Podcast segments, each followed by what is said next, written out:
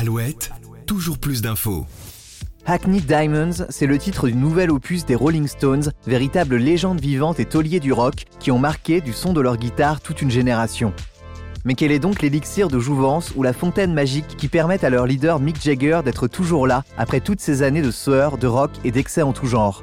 Et si l'enfant terrible du genre a heureusement pour lui et pour nous considérablement réduit sa consommation d'opiacés ces dernières années, le talent, lui, est toujours intact pour le chanteur et ses acolytes du groupe aux désormais plus de 60 ans de carrière et aux 24 albums originaux. Aujourd'hui, dans Toujours plus d'infos, on revient sur la carrière de ce groupe mythique et on vous explique pourquoi il faudra toujours compter sur les Rolling Stones qui s'apprêtent à signer un retour fracassant à la recette, au son et à la signature vocale toujours aussi efficace. Cela faisait 18 ans, 18 longues années qu'on attendait désespérément que ces chansons figurent sur un nouvel album des Rolling Stones, eux qui n'avaient rien sorti depuis la mort de Charlie Watts en 2021. Mick Jagger l'a avoué, si l'album a pris autant de temps à voir le jour, c'est un peu à cause d'une flémitude aiguë couplée à une longue insatisfaction envers les titres. Un comble pourtant pour ceux qu'on connaît tous comme les rois de la satisfaction.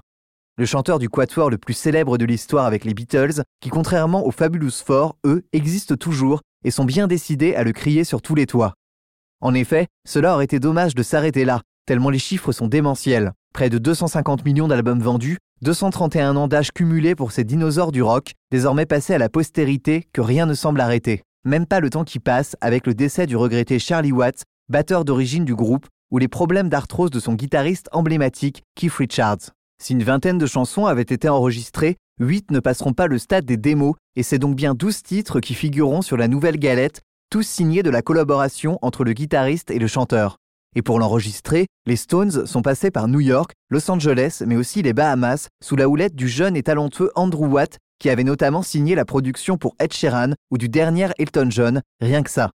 Le premier single, Angry, a été dévoilé il y a quelques jours, accompagné d'un clip dans lequel on peut y voir l'actrice Sydney Sweeney, qu'on a pu découvrir dans la série Euphoria notamment, se trouvant à l'arrière d'une décapotable traçant sa route sur Sunset Boulevard, cette dernière qu'on peut voir s'éclater sur la musique tout en admirant des panneaux publicitaires dans lesquels se reflètent les différents stades de la carrière des Stones. Le son de la guitare de Keith Richards est plus affûté que jamais et la voix de Mick fait toujours autant le job. Et vous ne le savez peut-être pas, mais fait pour le moins insolite, le groupe avait déjà révélé la sortie de ce nouvel opus il y a quelques mois à travers une publicité déguisée dans un quotidien local. Dans le journal, se faisant passer pour une petite compagnie spécialiste en réparation de vitres et bris de glace, une étrange mention apparaissait sous le nom de la compagnie, Acne Diamonds, qui n'était en fait que le nom du futur album. Le i de ce slogan, flanqué de la fameuse langue, logo iconique du groupe, promettait de garantir avec satisfaction la réparation de vos vitres shattered, traduisait éclaté, un message à la fois humoristique et ciselé, reprenant de manière cachée trois des plus grands titres qui ont fait la renommée internationale du groupe. Un coup de com' qui sera presque passé inaperçu, sauf pour les fans inconditionnels du groupe. Les Stones sont bien décidés à marquer définitivement de leur saut la grande légende du rock, et ce, pour l'éternité. Et si Keith et Mick sont bel et bien nés dans la même maternité, on sait qu'ils sont également désormais prêts à mourir sur scène, comme le chantait Dalida, mais comme le nuançait le regretté Thierry Roland, le plus tard possible, bien évidemment.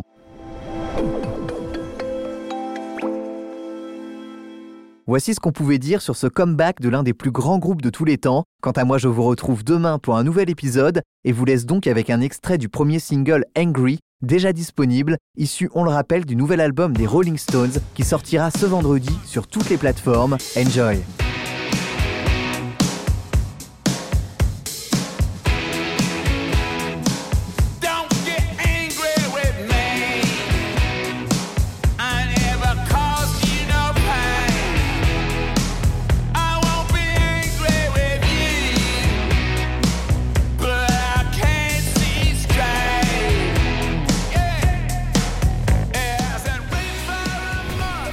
Toujours plus d'infos, le podcast de la rédaction d'Alouette qui va plus loin.